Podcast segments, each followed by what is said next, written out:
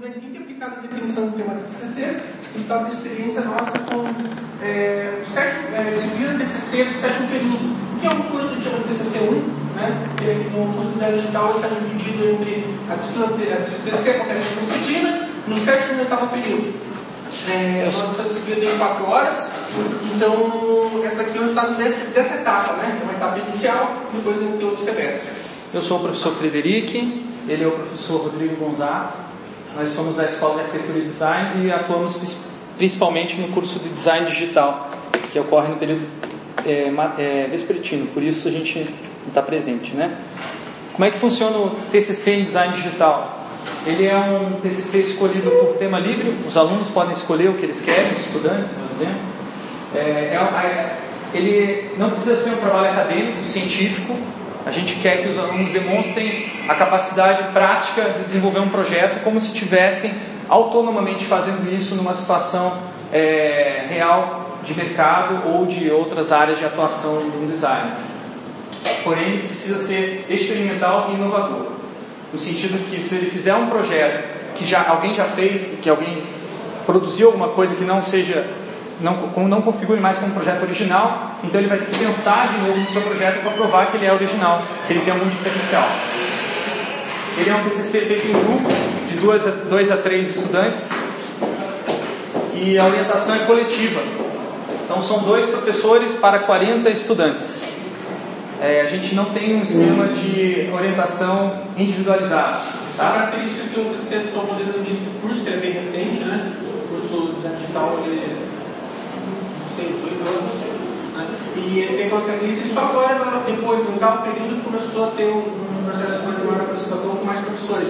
Mas todo o TCC é baseado em número de professores para todos os alunos. O objetivo, então, da disciplina de TCC e do desenvolvimento do projeto é desenvolver a autonomia do estudante. Utilizamos como metodologia para essa disciplina e para as outras disciplinas é, que tem a cada semestre pelo menos uma disciplina chamada disciplina de projeto. No design, nos cursos de design isso é muito comum, disciplina que não tem conteúdo, é que os alunos vão desenvolver um projeto e vão receber orientações dos professores como se estivesse fazendo parte de um ateliê de projetos, é, daí vem o nome dessa metodologia, que é muito bem descrita no livro do Donald Chão, é, Educando o Profissional Reflexivo. Então ele explica que o design não pode ser ensinado através de exposições, de explicações como a gente está fazendo aqui agora. É, para você realmente entender o que a gente está apresentando, você teria que participar, você teria que desenvolver um projeto para adquirir um conhecimento tácito de pensar como um designer numa determinada situação. Por quê? Porque não existem um, princípios que podem ser aplicados a todas as situações no design.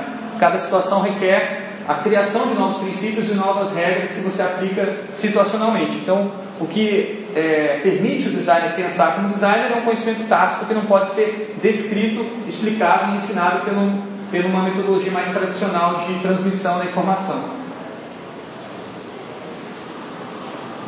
Então, a, a, o aprendizado se dá pelo engajamento numa atividade prática orientado por um profissional ou um, um professor que tenha experiência naquela, naquele tipo de projeto. Então, ele não vai explicar quais, como fazer um projeto do começo ao fim. A cada vez que o aluno for se deparando com uma dificuldade, o orientador, o professor, o instrutor, como queira chamar, ele vai dar dicas que vão ser muitas vezes bem fragmentadas mesmo. É uma característica que a, a instrução ela passa a provocar o estudante a, é, a puxar os seus limites das suas habilidades. Em termos de epistemologia também, essas novas atividades elas surgem durante o contato com materiais, né? Como fazer, você vai surgindo essas dúvidas, essas situações. Né? Isso também é muito, conhecido como pensamento projetual em português, ou design thinking em inglês. É, a gente prefere separar esses dois termos. Quando a gente está falando de pensamento projetal, estamos falando de uma literatura que tem mais ou menos uns 40 anos, que investiga como que é, se aprende a fazer design nas escolas de arquitetura e design em vários lugares do mundo. É, a gente extraiu várias, várias descrições de como são as características desse pensamento projetual aqui, mas muito de, dessas características a gente não consegue expressar em palavras. Então isso aqui é bem limitado para a gente poder transmitir esse, esse conhecimento para que vocês entendam, tá? Então são essas cinco frases, né? Fazer algo antes de saber o que fazer. Então, qual, qual o seu tema do seu TCC? o estudante responde, não sei ainda, não sabe, mas então faça alguma coisa. Comece a fazer porque você vai saber depois que você fizer, não antes de fazer. A ideia é que você erre logo para acertar o quanto antes. Então a gente parte do princípio que errar, o que, qual vai ser o seu tema e como você vai desenvolvê-lo, é uma, uma premissa básica. E, e, não tem problema se você errar e mudar o seu tema ao longo do processo. A gente até brinca com os alunos que o primeiro projeto que eles vão desenvolver não é o TCC, é o TTCC, uma tentativa de TCC. Então, no primeiro bimestre do sétimo período, eles são é, incentivados a desenvolver o projeto que não é o real, que eles no final do bimestre vão, ser, vão ter uma avaliação e vão ser incentivados a mudar de tema e começar do zero de novo. Então esse TCC ele funciona focado nesse primeiro bimestre, principalmente incentivando que a pessoa se jogue no projeto e desenvolver nesse bimestre um projeto que, claro, seria de um, de um ano, né, dois semestres.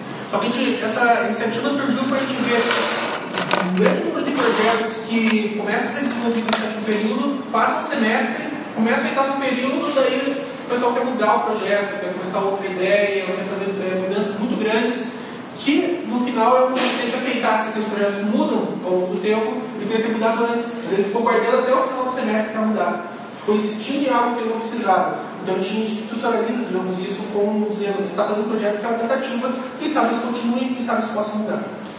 Os outros três pontos né, têm mais a ver com, mais em comum com outras é, metodologias de é, aprendizagem baseada em times, né?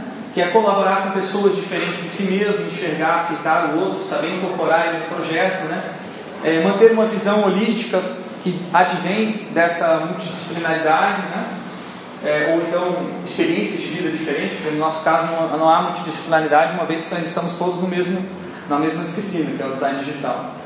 Aceitar a ambiguidade, a contradição e o conflito que pode surgir a partir do trabalho em equipe, mas também que pode surgir pela interação do projeto com outras entidades do mundo. Principalmente o mundo sendo uma resistência muitas vezes às ideias que ah, são criadas de uma maneira utópica pelos estudantes, mas quando elas são implementadas, é, surgem esses conflitos, essas resistências, ambiguidades, os atritos. Tá, isso é, é, uma coisa positiva do projeto, a gente vê com uma necessidade que haja essa resistência. Um ponto que é importante é que essa proposta de TTCC, se fazer algo quanto antes, errar antes, também vem como uma resposta que a gente teve a uma prática que não deu muito certo, que foi nos semestres iniciais. O sétimo período ele era uma pesquisa, é, nada prática, assim, né? Você só pesquisava a partir de literatura. E não é só, né? E escrevi um artigo científico sobre aquele tema que você queria trabalhar. Então, se o estudante queria fazer um projeto de um, de videogame, ele tinha que escrever um artigo sobre videogames. E isso era muito difícil porque nossos alunos não têm base científica. Não existe uma disciplina de metodologia da pesquisa científica no curso de design digital. Não existe uma tradição, na verdade, de produção científica muito forte na nossa própria escola. No sentido de você pegar, usar depois esse resgate de levantamento de literatura para aplicar na prática, o resultado que na hora que você começar a desenvolver o projeto, aquela literatura, o seu projeto mudava e aquela literatura já não servia mais para o projeto que você estava desenvolvendo. Eu estava falando sobre games, mas entrei uma vertente que eu não estudei. Então essas pesquisas não estavam sendo, não estavam sendo úteis depois também. Então a gente resolveu aplicar ferramentas do design thinking para materializar ideias rapidamente e criar junto com outras pessoas. Eu distingo o pensamento projetual de design thinking porque muitas pessoas hoje têm acesso a post-it quando vem esse design thinking, ou então a utilização de drama, teatro na sala de aula, ou utilização de quadros brancos, móveis, às vezes em cima de é, rodinhas, ou massa de modelar, ou qualquer outro tipo de material que você fazer com as mãos. Né? Em geral, isso é descrito como design thinking.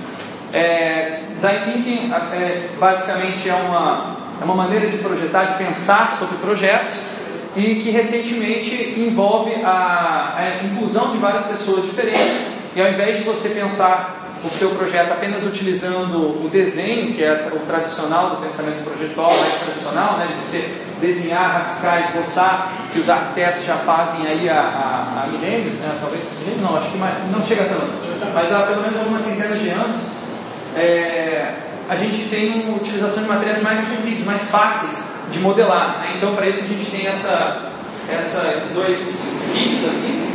Eu vim trouxe para vocês terem a oportunidade de manipular também, né? Esse aqui é o gaveteiro de cocriação e esse aqui é, o, é a, maleta, a maleta. eles são kits móveis porque a gente não tem uma sala, um laboratório de design thinking aqui na PUC que a gente possa ter esses materiais disponíveis, né? É, uma discussão se... se seria melhor ou seria pior ter isso, né? Então aqui tem massa de modelar, aqui você tem é, vários tipos de materiais que vocês podem misturar, até balão, balão que você pode encher de ar, tem escola quente, tem fita crepe, tesoura, é, cola colorida, canetinhas e post-its. Quem tiver curiosidade depois pode dar uma olhada aqui no nosso kit. A gente explica como a gente montou também. Como é que a gente usa eles? Tá? Aí entra a parte mais importante. Né? Uma coisa é você ter a ferramenta post-it. Outra coisa é você usar ela para, de fato, é, realizar esses, esses princípios aqui, ou essas práticas, digamos assim, recorrentes do pensamento projetual. Então, a primeira aula do sétimo período sobre TCC, a gente traz esse livro, que é o livro dos começos. É um livro muito bacana que foi publicado pela COSAC Naik agora esse ano. São folhas soltas, cada folha tem uma, uma poesia sobre começar projetos, começar qualquer coisa na vida. Cada um mostra a, as dificuldades dos começos. Né? Uma pessoa, um deles fala: começo é um fim, porque você sente que você vai morrer se você tiver que começar outro projeto, você vai morrer uma parte de você que não queria fazer nada, que queria ficar parado, na inércia morre. Aí tem um outro texto que fala: começar é continuar, porque sempre se baseia em alguma coisa que já existe. Né? Então aí vai, cada um pega, lê um desses e depois a gente tem um debate, uma discussão aberta, no que a gente chama de roda de conversas, né? que é uma prática já que a gente importou aí de algumas intervenções organizacionais, na área da pedagogia também é utilizada roda de conversa para avaliação. Né? A gente usa também sempre na disciplina quando, quando há momentos de é, conflito, polêmica, é, medos, a gente sempre organiza sob demanda, digamos assim. Tem duas práticas que são no começo de cada bimestre e outras que surgem a respeito que a gente vê que os alunos ficaram alguma coisa, respondendo mal alguma atividade, ou ficar com uma dúvida, ou se eles pedem para discutir um assunto, a gente organiza essa roda. A gente também usa a roda de conversas para validar o planejamento de aula, então a gente apresenta no primeiro dia o que a gente pretende fazer e a gente fala, galera, vocês estão abertos para, tem a, a, possibilidade de é, interferir nesse planejamento, se vocês acharem que tem alguma coisa que não faz sentido, se a gente estiver puxando demais vocês ou puxando de menos, digam que a gente muda agora. E uma das coisas que a gente conseguiu realizar, por exemplo, foi a redação dos critérios de avaliação com os próprios alunos. Eles falaram que os critérios que a gente estava apresentando eram não, não entendiam e eles não achavam justo serem avaliados com aqueles critérios. Então, tá bom, vamos escrever novos critérios. Então, a gente utiliza como uma ferramenta para transformar o planejamento da disciplina na, na estrutura de projeto deles, de modo que eles se sintam à vontade para desenvolver o projeto dentro dessa estrutura nesse ponto ele vira também um momento para fazer acordo pedagógico, né? Você também tem legitimidade nessa coisa. Então, uma, na, nessa roda aí do primeiro dia, em geral, os alunos falam coisas do tipo: não vai dar tempo de fazer o TCC, tem um ano para fazer, não vai dar tempo. Eu quero logo abrir o computador e começar a trabalhar. Como assim não é uma disciplina de laboratório? Por que a gente não está no laboratório de informática? Nós queremos colocar a mão na massa. A gente fala: calma, Primeiro você tem que definir bem o que vai ser o seu projeto antes de começar a produzir ele. Né? Então a gente faz, discute isso na conversa. Né? Eles têm também muito medo de escolher um tema que eles não gostam de trabalhar. Um tema que não, eles percam, assim a gente usa muito essa palavra, infelizmente não é um vocabulário muito. Sim, não é um vocabulário muito apropriado, mas a gente usa muito a palavra tesão, né? Você não vai ter tesão de terminar esse projeto. É, e se não tiver tesão, o trabalho não sai. A gente já acompanhou vários alunos que realmente perdiam tesão no meio do caminho e acabavam não entregando o, o projeto final. Lembrando que o TCC Design Digital ele, tem, ele é um tema livre que também expressa, digamos assim, a própria poética do, do estudante. Né?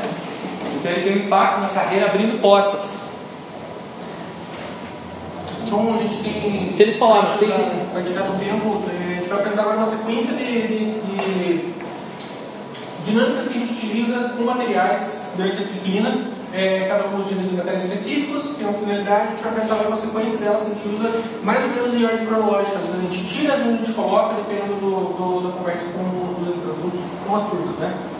Então eles reclamavam muito né, de ah, queremos pôr a mão na massa, tá bom, primeira, primeira É, exercício é pôr a mão na massa mesmo, literalmente. Então pega a massa de modelar e diz o que é o seu TCC. A dificuldade é tremenda, incrível como é, ela é grande, a dificuldade, mas ela acaba virando uma vantagem, porque eles têm que fazer alguma coisa no, no, no final dos 5 minutos. A gente só dá 5 minutos para ele fazer alguma coisa. E aí eles falam, eu ainda nem decidi o que, que o meu TCC, mas eu mostrei pelo menos a minha expectativa. Então essa aluna aqui é, fez um monstro, para ela ser um monstro tem que ser domado.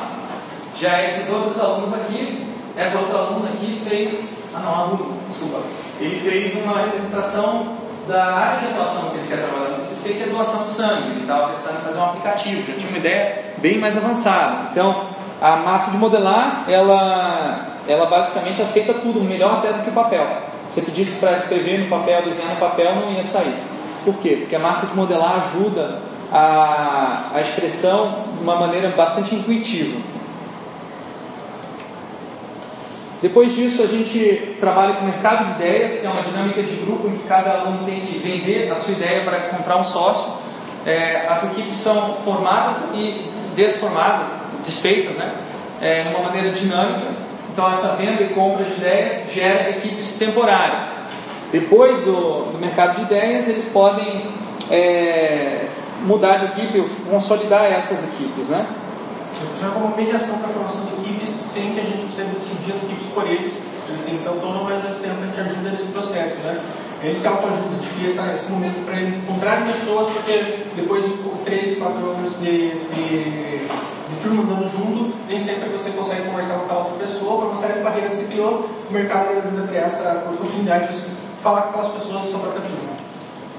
Depois disso, a, turma, a equipe formada, a gente considera variações no tema. Muitas vezes as pessoas falam, ah, é, dá para mudar essa ideia? Dá. Então considere a sua ideia em relação a duas variáveis. Plano cartesiano, cada variação da ideia é um post-it. Aqui nesse, no eixo vertical você tem o tesão de fazer, desenvolver aquela ideia. No eixo horizontal você tem o retorno do investimento, o ROI. Quanto você acha que você consegue é, receber em termos de dinheiro é, fama, é, projeção do mercado, impacto social, é, reconhecimento, é, fazer o bem na sociedade, qualquer coisa que tenha a ver com resultados externos ao projeto. Então aqui é a motivação intrínseca, daí colocando nosso palavreado científico, motivação intrínseca, motivação extrínseca do projeto. Obviamente que se a gente usar essas palavras, eles não conseguem é, fazer a ligação concreta com a proposta. Por isso a gente usa essas palavras de baixo calão. Bom, é, depois disso, a gente, faz, a gente pede para eles elaborarem uma carta de combinados para trabalhar em grupo. Quais são as melhores práticas para trabalhar em grupo que vocês conhecem? Escrevam, decidam entre vocês e assinem embaixo. Então, a gente, a gente cobra que eles escrevam essa carta de combinados, cada grupo tem, tem a sua, e que usem isso para é, cobrar dos colegas conforme o projeto vai desenvolvendo. Então, amar o projeto, tomar decisões em grupo, saber ceder, estar presente em sala de aula. Né? Então eles assinam depois e são lembrados entre eles sobre esses caras. O importante do próprio documento é você cria um momento em que eles refletem sobre aquilo e não passa batido para que uma coisa nunca fizeram no momento de acordar coisas e falar sobre o projeto. Então você cria um momento que é, no de diversão, você também tem ali criando certos vínculos ali, decidindo certas coisas. Né? A gente refletiu sobre a nossa própria formação com dinâmicas de grupo nos cursos de design, comunicação que a gente fez, muitas vezes os professores nos deixavam sozinhos, ao léu, para se organizar e nunca davam dicas de como melhor se organizar. Eventualmente o professor falava, não deixa na, nas costas de uma pessoa só, se por acaso alguém não estiver fazendo, denuncie, delate. Né? É o, o máximo que os professores da nossa formação fizeram por nós, para ajudarmos a organizar em grupo. Então a gente pensou que talvez a gente pudesse propor uma, uma reflexão específica sobre isso. Depois a gente criava um espaço de trabalho, apropriava-se da sala de aula, colava coisas na parede de uma maneira até bastante agressiva, eu diria, porque os professores da, da nossa escola não faziam muito isso, mas agora começou a virar uma prática recorrente, afinal de contas é um recurso que a gente tem de visualização de informações muito precioso, que é a parede. Né? A gente precisa usar mais, eu acho, na PUC. A gente já vai mostrar como se usa, tá? Só para dizer que a gente apropria-se. A gente pede que os estudantes, o primeiro texto sobre, sobre que é o TCC seja escrito em forma de manifesto. Como você acha que o seu TCC vai mudar o mundo? Então, manifesto mesmo. Né? Eles leem, declamam em voz alta, enquanto os outros colegas estão desenhando o que estão ouvindo. Para que isso? Para que eles não caem em sono, se por acaso o texto for muito comprido, ou ruim, ou mal declamado. Né? E também, por outro lado, para que eles produzam alguma coisa que vai ser útil para aqueles que estão apresentando. Então, depois que termina essa apresentação, você tem 40 desenhos de como é o seu TCC, que você pode começar a compilar é, numa visualização do seu, do seu tema. E 40 interpretações. É, interpretações. Como as pessoas estão entendendo o que eu estou falando. Isso. Tá, está então, Vamos citar só? Bom, vou passar correndo aqui então. É, a gente depois trabalha com esse manifesto recebendo comentários e post-its, como se fosse um Google Docs. A gente compila aquela visão caótica de desenhos e textos. Ela é caótica porque o projeto ainda está em formação e a gente prefere que antes que ele esteja definido, ele esteja visualizado, porque a visualização ajuda a definir. A gente pede evidências através de fotografias de que o tema é relevante na sociedade. Aqui vemos um corretor ortográfico dizendo que a palavra transgênero não existe. E o tema é transgeneralidade, enfim, transgêneros. É. A gente pede para as pessoas é, usarem cadernos de rascunho, é, sketchbooks, com frequência, toda semana trazer para a gente dar dicas é, de como usar o, o esboço para pensar o projeto. A gente faz uma avaliação que a gente chama de sabatina, em que os professores é, adotam uma postura de banca, como se fosse simulado uma banca, e como se não fossem os professores orientadores, como se fosse uma pessoa de, que caiu de paraquedas naquela banca que não conhece o projeto e faz perguntas é, ridículas. Personas ou... de perguntas, perguntas ingênuas, perguntas é, sobre mercado, e elas são representadas através dos chapéus que a personalidade está perguntando. E daí, é, por último, os resultados aí alcançados com essa primeira turma que se formou nesse uh, aplicando o método Design Thinking. A gente tem alguns projetos só. Né? É, eu e a depressão, uma animação de uma, estudante que sofria de depressão e que expressou isso através de uma animação. No YouTube já tem 900 visualizações. É, Exile é uma história em quadrinhos digital sobre, a, sobre é, preconceito em relação a jogos digitais e a, a, a isolamento que as pessoas eventualmente teriam é, por estarem jogando jogos digitais.